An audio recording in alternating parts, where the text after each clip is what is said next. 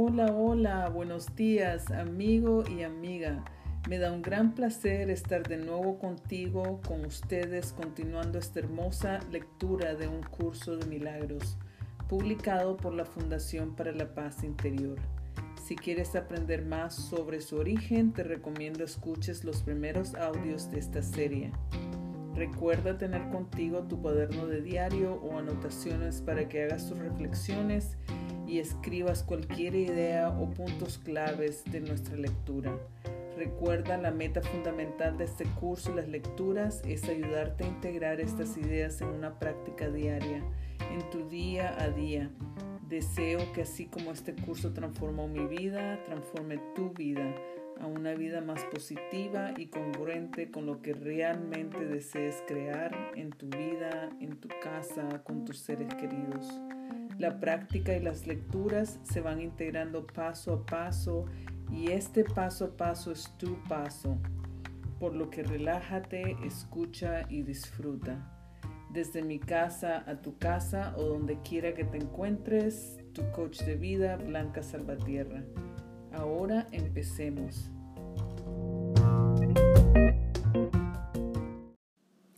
Vamos a continuar leyendo el capítulo 2 del libro de texto y vamos a cubrir la función del obrador de milagros, así también como los principios que, especiales de los obradores de milagros. Es esencial hacer una clara distinción entre lo que se crea y lo que se fabrica, nos dice la lectura. Al igual nos dice que el milagro es siempre la negación de ese error y la afirmación de la verdad con el error estamos hablando de una mente confundida, de una mente que no está recta. Entonces muchas de las correcciones es ir corrigiendo nuestra mente, ir poniendo nuestro estado mental en un estado mental recto. El poder del milagro para ajustarse a niveles genera la percepción correcta. Entonces en los milagros son también ese proceso en el que nosotros nos envolvemos o en que nosotros no somos parte para así también ir sanando y en lo que sanamos vamos sanando a otros. Pero es muy importante el trabajo mental. Y aquí también se hablan del cuerpo y la mente y muchos otros temas. Así que disfruta y empezamos.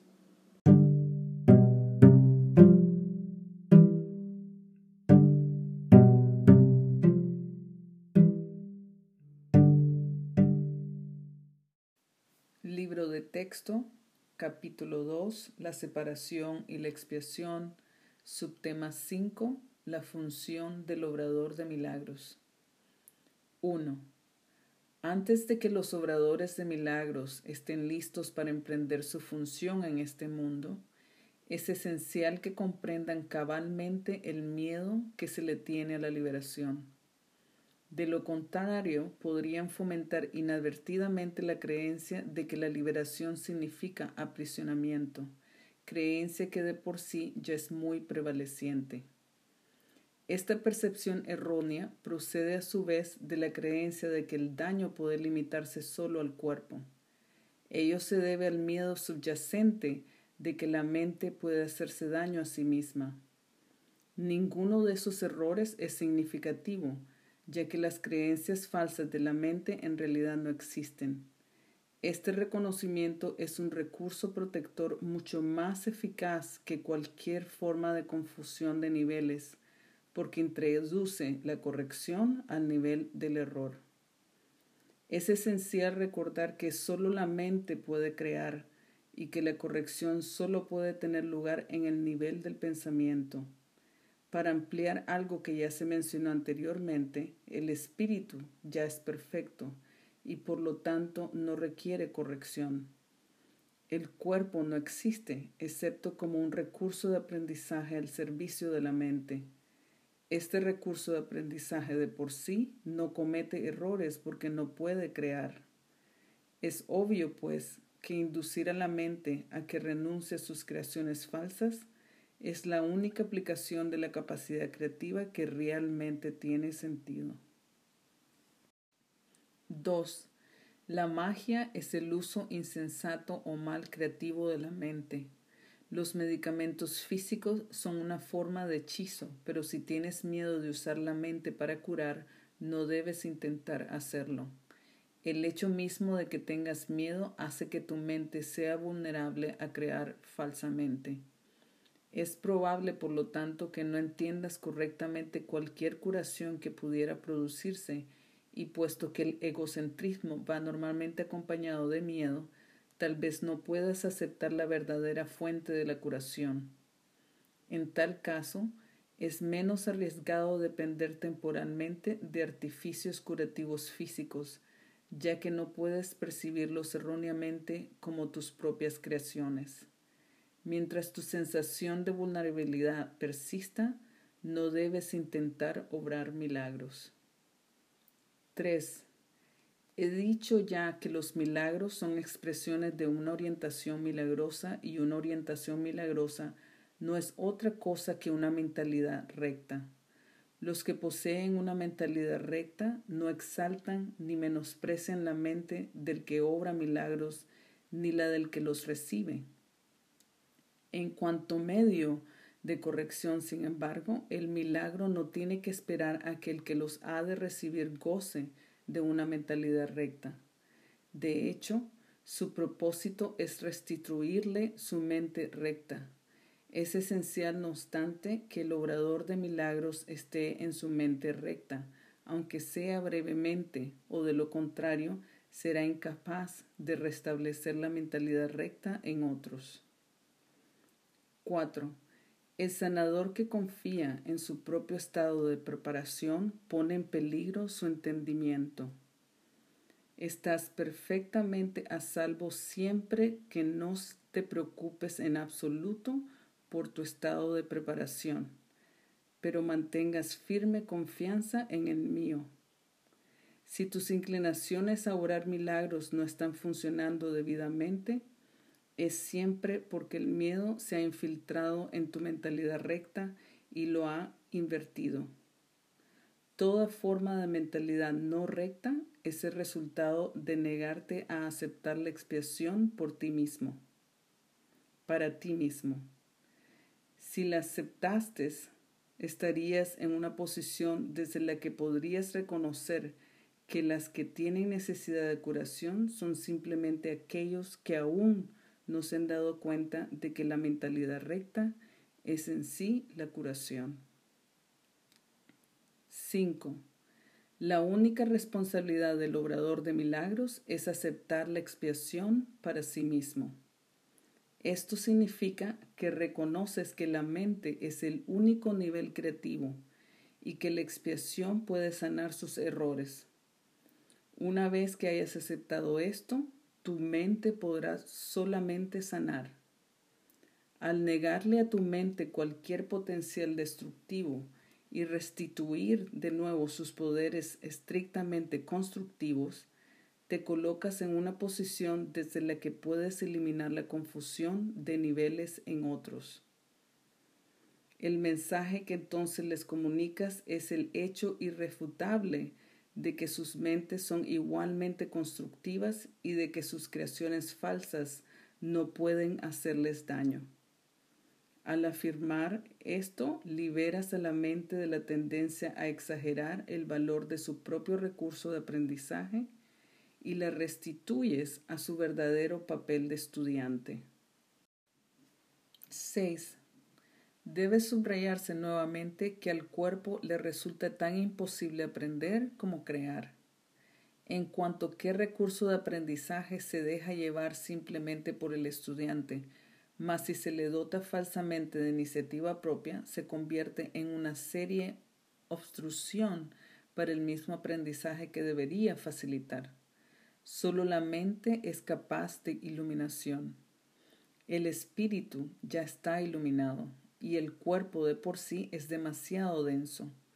La mente, sin embargo, puede hacer llegar su iluminación hasta el cuerpo a reconocer que éste no es el estudiante y que por lo tanto no tiene la capacidad de aprender.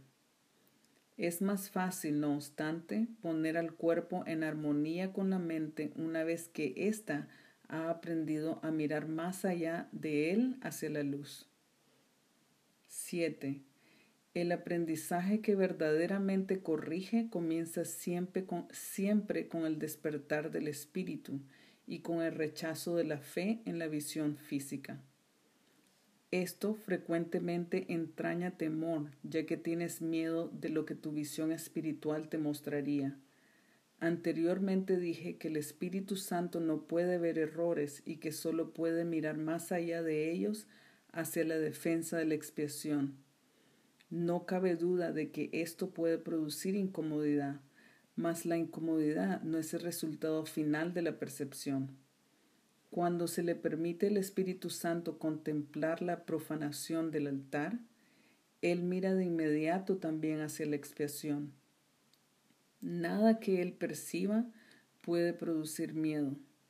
Todo lo que resulta de la conciencia espiritual simplemente se canaliza hacia la corrección. La incomodidad se manifiesta únicamente para traer a la conciencia la necesidad de corrección. 8. El miedo a la curación surge en última instancia de no estar uno completamente dispuesto a aceptar que la curación es necesaria. Lo que el ojo físico ve no es correctivo ni tampoco es posible corregir el error mediante ningún medio físicamente visible. Mientras creas en lo que tu visión física te muestra, tus intentos de corregir procederán de un falso asesoramiento. La verdadera visión queda nublada porque te resulta intolerable ver tu propio altar profanado. Mas como el altar ha sido profanado, tu estado se torna doblemente peligroso a menos que percibas que así ha sido. 9. Curar es una habilidad que se desarrolló después de la separación, antes de la cual era innecesaria. Es temporal, al igual que todos los aspectos de la creencia en el tiempo y en el espacio. Mientras el tiempo continúe, no obstante, la curación seguirá siendo necesaria como medio de protección. Esto se debe a que la curación se basa en la caridad y la caridad es una forma de percibir la perfección en otro aun cuando no puedas percibirla en ti mismo.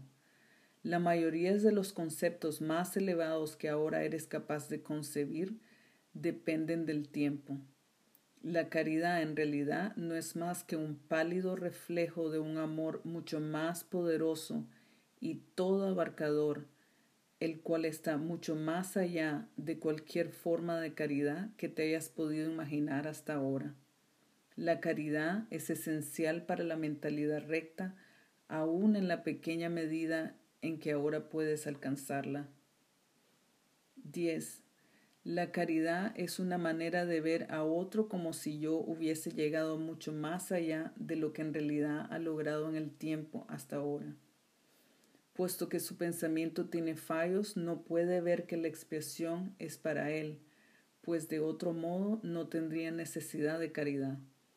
La caridad que se le concede es a la vez una confirmación de que necesita ayuda, así como reconocimiento de que lo aceptara.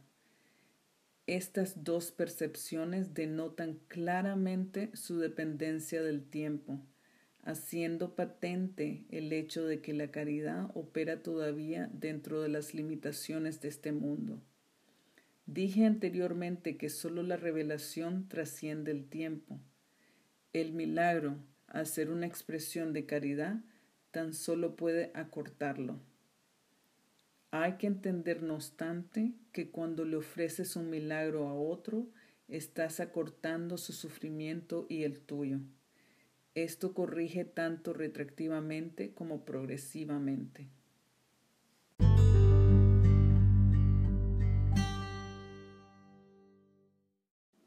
A. Principios especiales de los obradores de milagros. 11. El milagro elimina la necesidad de tener preocupaciones de rango inferior puesto que es un intervalo de tiempo que está fuera de las coordenadas temporales en las que normalmente operamos. Las consideraciones normales con respecto al tiempo y el espacio no le afectan. Cuando obres un milagro, yo haré los arreglos necesarios para que el tiempo y el espacio se ajusten a él. 12. Es esencial hacer una clara distinción entre lo que se crea y lo que se fabrica. Toda forma de curación se basa en esta corrección fundamental de percepción de niveles. 13. Nunca confundas la mentalidad recta con la mentalidad errada. Reaccionar ante cualquier clase de error de cualquier forma que no sea con un deseo de sanar es una expresión de esa confusión. 14. El milagro es siempre la negación de ese error y la afirmación de la verdad. Solo la mentalidad recta puede corregir de forma que sus efectos sean reales. De hecho, lo que no produce efectos reales en realidad no existe. Sus efectos, por lo tanto, son nulos. Al no tener contenido sustancial, se presta a ser proyectado. 15. El poder del milagro para ajustar niveles genera la percepción correcta que da lugar a la curación. Hasta que eso no ocurra, será, será imposible entender lo que es la curación. El perdón es un gesto vacío a menos que conlleve corrección. Sin ella, lo que hace es básicamente juzgar en vez de sanar. 16. El perdón que procede de una orientación milagrosa tan solo ofrece corrección no posee elementos de juicio en absoluto. La frase, Padre, perdónalos porque no saben lo que hacen, no evalúa en modo alguno lo que las personas en cuestión estén haciendo. Es una petición a Dios para que sane sus mentes. En ella no se hace referencia al resultado del error, pues eso es irrelevante. 17. El precepto sed de un mismo sentir es la aseveración que exhorta a todos a que estén listos para la revelación. Mi ruego, hacer esto en memoria mía, es una petición a los obradores de milagros para que colaboren conmigo. Estas dos aseveraciones no pertenecen a un mismo orden de realidad. Solo la última entraña una conciencia de tiempo, ya que recordar es traer el pasado al presente. El tiempo está bajo mi control, pero la eternidad le pertenece a Dios. En el tiempo existimos unos con otros y unos para otros. En la eternidad coexistimos con Dios. 18. Puedes hacer mucho en favor de tu propia curación y la de los demás si en situaciones en las que se requiere tu ayuda piensas de la siguiente manera. Estoy aquí únicamente para ser útil. Estoy aquí en representación de aquel que me envió. No tengo que preocuparme por lo que debo decir ni por lo que debo hacer, pues aquel que me envió me guiará. Me siento satisfecho de estar donde quiera que Él desee, porque sé que Él estará ahí conmigo. Sanaré a medida que le permita enseñarme a sanar.